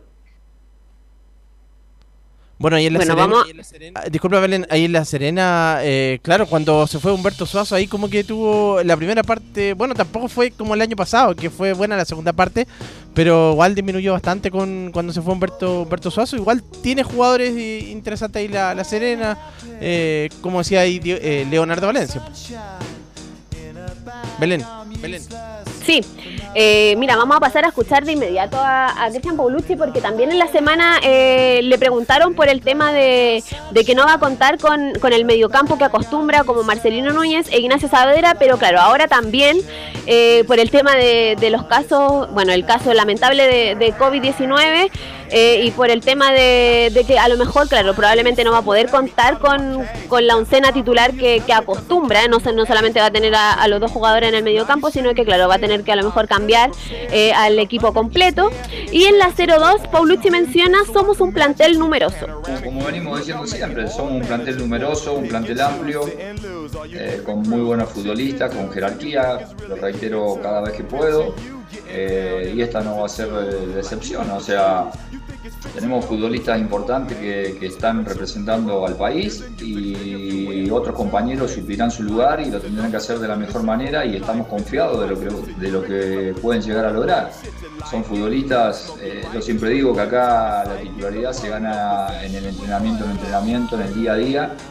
Y bueno, todos sabemos que hay un plantel que viene jugando mucho más, pero en realidad cuando le tocó hacerlo a, lo- a los que vienen jugando un poco menos, lo han, lo han hecho de la mejor manera y estamos muy conformes y tenemos mucha seguridad de esas cosas, entonces no es un problema para nosotros. Eh, sí, encarar el partido con la seriedad que, que se merece y tratar, como dije recién a tu colega, eh, de hacer un muy buen juego para quedarnos con el partido. Claro, esa declaración igual se acomoda al presente que, que ahora está viviendo la, la Universidad Católica, eh, bueno, no poniéndonos en el caso de que todo el, el- el equipo sea, sea contacto estrecho y no tenga que jugar con, con los juveniles. Eh, pe- pero pasando al tema de, un jugador que, que viene siendo titular, que ahora ya, claro, con lo, con lo que ya venimos hablando, no sabemos si es que mañana va a estar, va a poder estar, pero eh, Cristian Paulucci se refirió a, a Diego Valencia, al presente que, que está teniendo, al presente goleador irregular que está teniendo en, en el equipo, eh, es, está dentro de, de los cinco eh, goleadores del campeonato con 13 tantos y es el primer chileno, el único chileno que está eh, en esta tabla, en esta posición. Y eh, en la 03, Paulucci menciona, lo de Diego es un premio al sacrificio. Yo creo que lo de Diego es un premio al sacrificio, al, trabajo. Nunca bajó, o sea, siempre le traen jugadores importantes porque en Católica siempre vienen eh, delanteros de, de otro nivel o de calidad. Y él siempre, siempre trabajó, siempre trabajó para ganarle un lugar a ese delantero. Entonces, cuando a vos te traen un San Pedri que mete montones de goles y viene de un fútbol hipercompetitivo y vos le competís a ese, a ese San Pedri, eso te hace crecer un montón. Y bueno, eh, se fue preparando para lo que hoy está mostrando. Eso no viene de casualidad, eso no cae del cielo. Si uno no se prepara, si uno no tiene un buen día a día, Diego la está aprovechando porque se fue preparando durante años para esta posibilidad. Está jugando, como bien dijiste, en una posición que no es la de él, pero lo está haciendo tan bien o mejor como si fuese la de él. Claro, y lo que, lo que mencionaba también respecto a, Diego Valencia, el técnico, eh, hacía como, no una comparación, pero mencionaba eh, lo, de, lo de Clemente Montes, que claro, ahora no está asomando en, en, en los citados, en la lista de citados de, la Universidad Católica, claro, pero eh, él, ellos lo están preparando para que, claro, cuando él pueda volver a reintegrarse a las citaciones, eh, tenga el- el- la misma regularidad y el, el mismo... eh, el mismo presente que está teniendo Diego Valencia y no tenga solamente dos o tres buenos partidos y ya nos olvidemos de, de Clemente. Eh, pasando al, tema de ya Deportes La Serena nuevamente, eh, que va a ser el próximo rival mañana a las 13.30, a- ay, a las 15.30 horas en el Estadio La Portada. Eh, tenemos las declaraciones de, un jugador papayero como es Richard Paredes. Viene sumando varios minutos con el- en el equipo de Ivo Basay y ha, ha tenido un buen presente en, en ese equipo. Y vamos a, escuchar lo que nos mencionó en la 04, donde menciona, creo que Católica es uno de los rivales más difíciles del campeonato. Creo que Católica es uno de los rivales más, más difíciles del campeonato. Tiene un esquema muy, muy difícil. eh, tácticamente están muy bien los jugadores, se conocen de memoria y es muy complicado jugarles, analizarlos también. Entonces eh, hay que estar súper concentrado y, tener cuidado con sus delanteros. Creo que San Pedro un- es letal, Valencia y, y el capitán también, Chapita Fuenzalía, creo que son unos jugadores con mucha jerarquía y, con mucha habilidad, entonces tienen un plantel súper completo y lo que nos favorece que esos jugadores que están en la selección no, no van a estar, así que espero tengamos un buen partido y podamos sacar esta tarea adelante. Es un rival súper difícil y, un partido sumamente complicado para nosotros. Así que nada, dar lo mejor y espero se den los resultados. Ya para ir terminando con, con el informe de, de Universidad Católica, vamos a revisar los árbitros que, que van a estar mañando- mañana. Eh, el primero va a ser José Cabero, el asistente 1 Manuel Marín, el asistente número 2 Carlos Venegas, el cuarto árbitro va a ser Héctor Jona, en el bar va a estar Benjamín Sarabia y el asistente bar va a ser Miguel Araoz. Ya para, Perdón. Para ir cerrando, eh, hoy día a las 7 de la tarde se comienzan a vender las entradas para la Supercopa, que va a ser el 18 de, de noviembre en, en Concepción, en el Estadio Esterroa. El próximo jueves. Ok, gracias Belén, muy amable, que tengas buena tarde. Igual ustedes, que estén bien. Vamos con Nicolás Gatica, con la previa del partido ante Curicó. Me imagino que habló Gil, habló Quinteros, Nicolás Gatica. Sí, exactamente, hablaron tanto Gil como Gustavo Quintero. Obviamente el Colo Gil no se quiso referir expresamente a los árbitros. Y de hecho, bueno, eh, se liberaron como pasa siempre las jugadas polémicas los audios del VAR. Lamentablemente no los pudimos eh, tener, pero sí tenemos en, eh, digamos, en escrito lo, principal que dijo el juez del partido Ángelo Hermosilla con la comunicación del VAR. En el primer penal, ese que nos fue a, Emiliano, perdón, a Falcón dice lo siguiente. Luego de revisar la jugada se comunican con Hermosilla para emitir una opinión respecto a la jugada. Y dice los ayudantes, los que estaban en el bar, lo termina tocando con el brazo. Eso cobraron los jugadores, la gente del bar y por eso cobraron ese penal frente a, a Falcón. Dice que por el- con el brazo, ahí fue la falta. No sé si, fue tan así, pero eso dicen que por eso terminaron cobrando penal.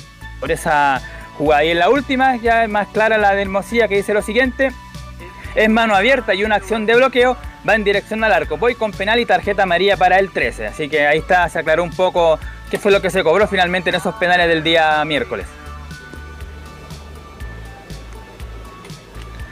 Así que para que la gente ahí de, de Melipilla no, no especule más con que el No igual, no, eso, obstante la explicación, el primer penal no me pareció penal igual, porque va por el envión justamente del, del cómo se refala el, el- el- el jugador de Milipilla. El segundo es penal, es claro, lo, y lo habló René La Rosa también. Pero bueno, ya, ya está cobrado. que A la FIFA nomás. Gatica ya ganó Colo Colo y tendrá que ganar ante el Curicó que se está jugando una parada muy difícil el próximo fin de semana. Claro, y como decíamos en el informe de, de ayer del post partido, eh, Colo Colo ya hoy día nuevamente vuelven a la burbuja sanitaria, entrenan por supuesto eh, ahora y luego más tarde ya se, se juntan justamente en esta burbuja y ahí ya se preparan con todo, o mejor dicho se concentran para después viajar el día domingo mismo hasta la ciudad de Curicó, hasta la séptima región para enfrentar a las 18.30 al cuadro local, así que justamente con eso tratarán de evitar más contagios, como por ejemplo lo que se está pasando ahora a la Católica, así que por lo menos ahí Colo Colo toman esas precauciones de volver a la burbuja sanitaria tras el entrenamiento del día de hoy. Bueno, varias cosas. Decir que ya Bruno Gutiérrez está expulsado por la jugada que sabemos frente a Cristian Zavala. La otra duda que tiene el técnico ahora Quintero es quién va a ser el 9 si va a volver a contar con Parragués, que bajó nuevamente su nivel o volvió a ser el mismo Parragués del partido anteriores con poco nivel, o Morales que vuelve. Pero ahí tiene que analizar eso. Y tras la impulsión de Gutiérrez, la opción que le queda al técnico Quinteros es que Jason Rojas vuelva a su posición de lateral derecho y el Torto Paso se mantenga por la izquierda. Y el resto del plantel sería el mismo. Perdón. Eh, la zona central, bueno, los mismos Falcón y Amor, porque Mi- Maximiliano Falcón sumó su quinta María, pero eso lo va a cumplir en el partido próximo frente a la Unión Española, así que va a estar jugando ahí el, el peluque. Y el resto, bueno, tiene la duda nuevamente arriba, quién va a acompañar al Colo Gil, si va a ser Joan Cruz o Carlos Villanueva, lo más seguro que sea Joan Cruz, y arriba, como dijimos, Solari Volados, y ahí la duda para o Iván Morales. Bien, vamos a revisar entonces ya declaraciones del, del Colo Gil, justamente el volante 5 del equipo de Colo Colo, que ha bajado un poco su nivel en los últimos partidos, pero igual manera es un jugador importante. Vamos a escuchar la primera que tiene que ver con el análisis del partido frente al cuadro milipillano. Dice la 0-1, sacamos un partido difícil, adelante. Sí, yo creo que, que sacamos un partido adelante muy difícil el otro día. Eh, sabemos que, que quedan muy pocos puntos en juego y que, que tanto nosotros como, como Católica somos los que estamos en disputa más, más Audax. Así que bueno, creo que, que lo más importante es enfocarse en el partido del domingo. Sabemos que es un rival muy difícil, que también necesita los puntos. Así que bueno, ojalá que podamos sacar adelante ese partido para, para acercarnos un poco más al objetivo. Y en la segunda declaración, ahora sí que ya habló un poco del, del arbitraje y todo esto, lo que ha pasado en el último tiempo. Dice la número 2 del Colo Gil, en el tema del arbitraje hay que dejarlos trabajar, nos tenemos que enfocar en nosotros. No, yo creo que el tema del arbitraje hay que dejarlos trabajar. Creo que son personas igual como nosotros, como nosotros jugadores hacemos nuestro trabajo, ellos tratan de hacerlo de la mejor manera. Así que creo que nosotros como equipo y como club nos tenemos que, que enfocar en lo que hacemos dentro de la cancha. Después eh, los árbitros se pueden equivocar o no, todos somos seres humanos y bueno, tratamos siempre de hacerlo mejor. Yo creo que eso tiene que estar al margen de lo que nosotros hacemos y enfocarnos en estos últimos tres partidos que nos quedan. Y la última de Leonardo el Colo Gil para ir con la formación y también el tema de la, de la estatua de Gran Chamaco Valdés. Escuchar la última de, del Colo Gil que tiene que ver un poco con su continuidad, ¿no? El próximo año por el tema de la renovación. Y eso en la 3 dice el Colo, estoy muy feliz de estar en el club y mi deseo es quedarme por el proyecto.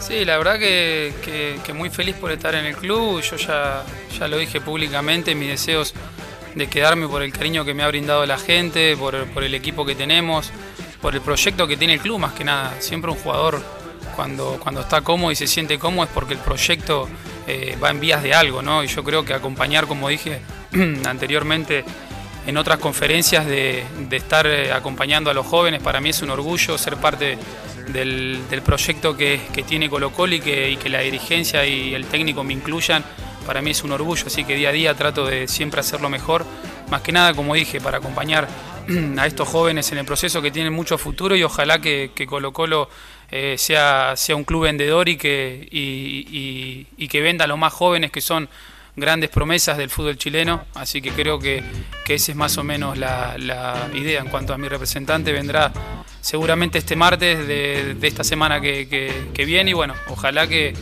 que- que empiecen esas conversaciones buenas para que lleguen todo a buen puerto, ¿no?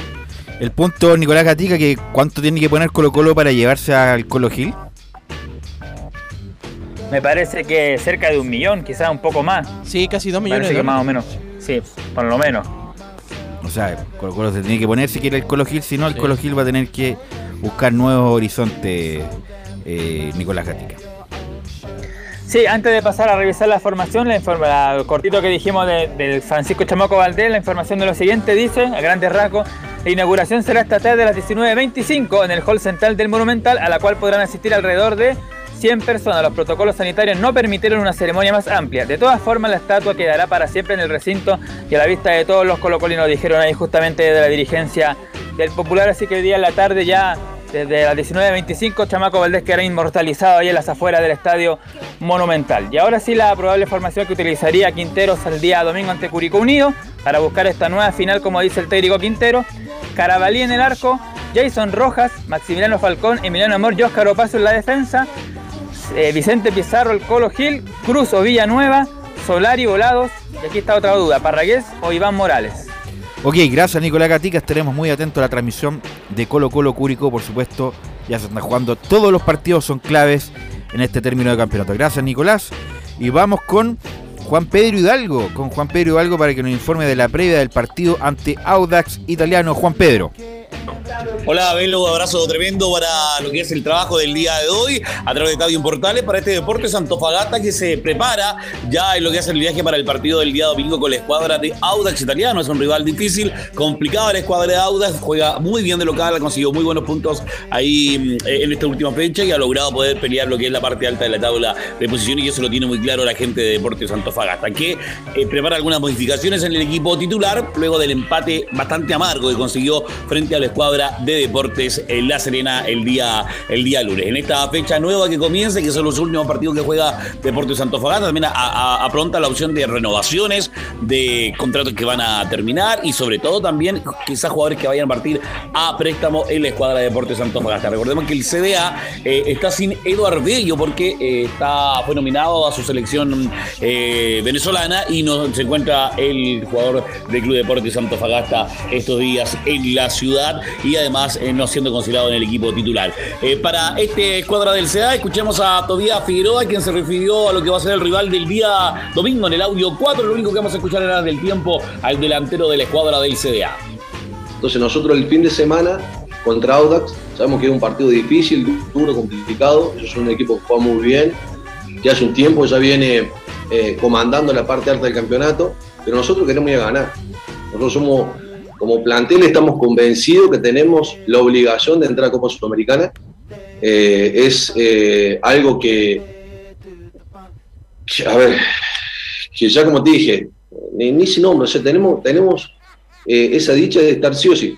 No podemos relajarnos, no podemos darnos el lujo de, de quedar fuera de, de por lo menos Copa Sudamericana. Entonces, tenemos que ir a ganar, tenemos que ir a traernos los tres puntos, siendo conscientes de que es un equipo aguerrido, fuerte, que tiene una buena idea de juego, que hace mucho tiempo que está peleando el campeonato, pero como grupo queremos ir a ganar, queremos conseguir los tres puntos, subir en la tabla de posición y terminar bien el año, así con Audax, al igual que con O'Higgins y al igual que con Colo Colo. Y más con Colo Colo que jugamos de local y terminamos con nuestra gente. Ese partido lo queremos obviamente eh, coronar con una victoria, si Dios quiere, para cerrar bien el año. Lo decíamos el otro día, Belu, respecto a la posibilidad de que si continúa o no continúa, está ahí analizando si continúa en Deportes Santofagasta, Tobía, Figueroa, y la alineación probable de Deportes Santofagasta sería con el Nacho González en portería, eh, podrían haber modificaciones en la escuadra de- del, titular del CDA, ingresaría Nietos eh, de Martini y también eh, Robles, volvería también por el otro sector también el Salvador Cordero, más arriba estaría Ocampo Cuadra y Orellana, y arriba también estaría Uribe Salas, quien haría los minutos sub-21, también podría ser Ballesteros, y Tobías Figueroa es la alineación que prepara Deportes Antofagasta para su viaje a la ciudad de Rancagua. El domingo desde el mediodía, desde las 2, estamos en vivo desde el Estadio El Teniente para llevar este compromiso entre Audax Italiano y Deportes Antofagasta. Eh, abrazo tremendo, buena tarde. Gracias Juan Pedro, muy amable, que te vaya muy bien. Y vamos con el rival, pues justamente con Audax Italiano y nos informa Laurencio Valderrama.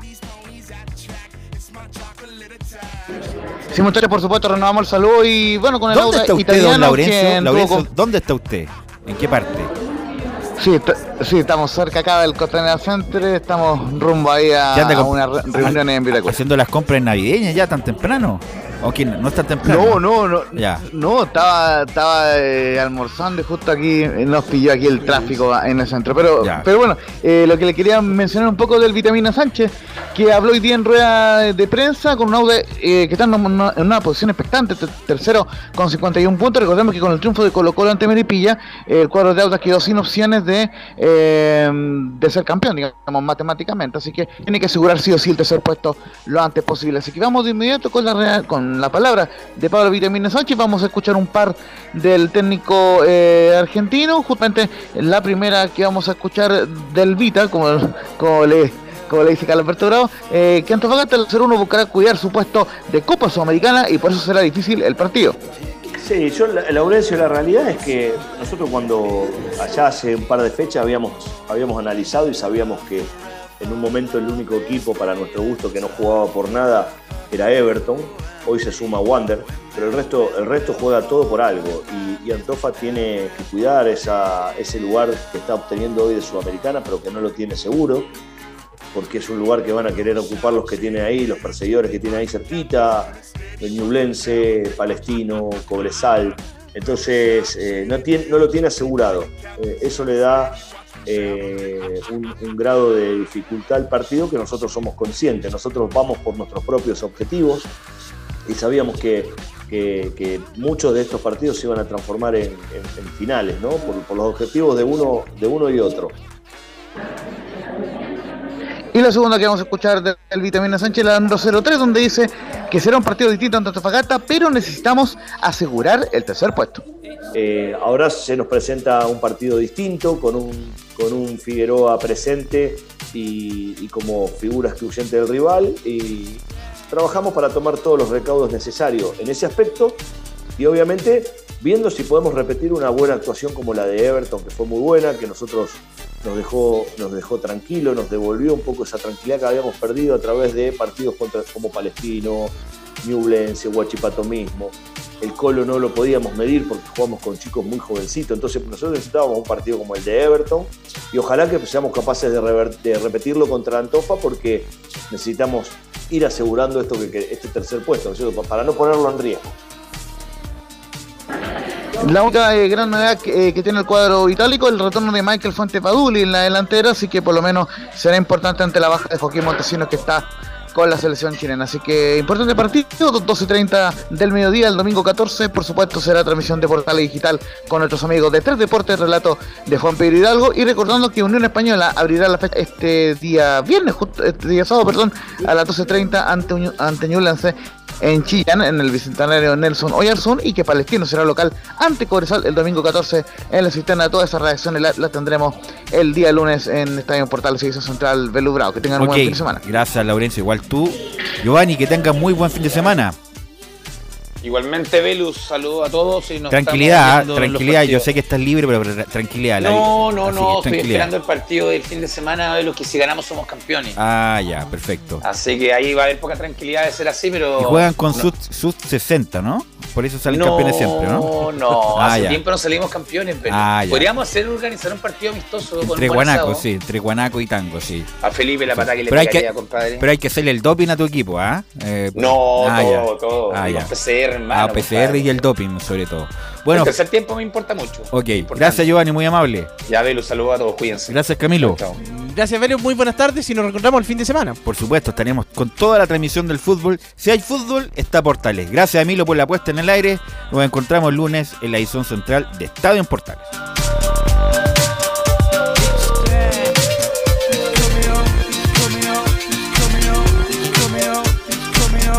It's there.